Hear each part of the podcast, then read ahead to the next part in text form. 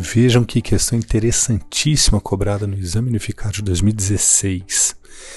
Direito tributário, hein? Facílima essa.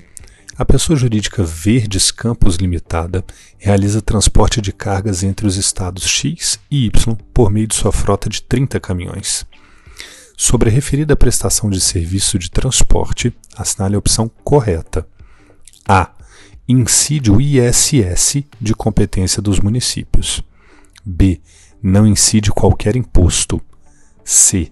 Incide o ICMS de competência dos estados. D incide o IPVA, de competência dos estados.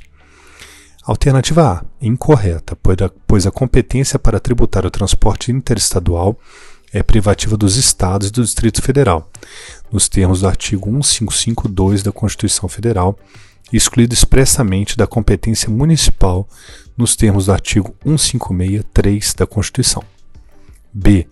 Incorreta, conforme comentário anterior. C. Correta, conforme comentário inicial.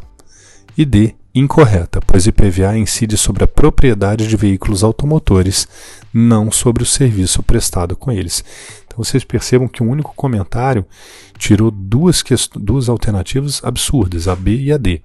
E um comentário resolveu a questão A e a C, indicando a C como a correta, ou seja, incide ICMS de competência dos estados. Grande abraço!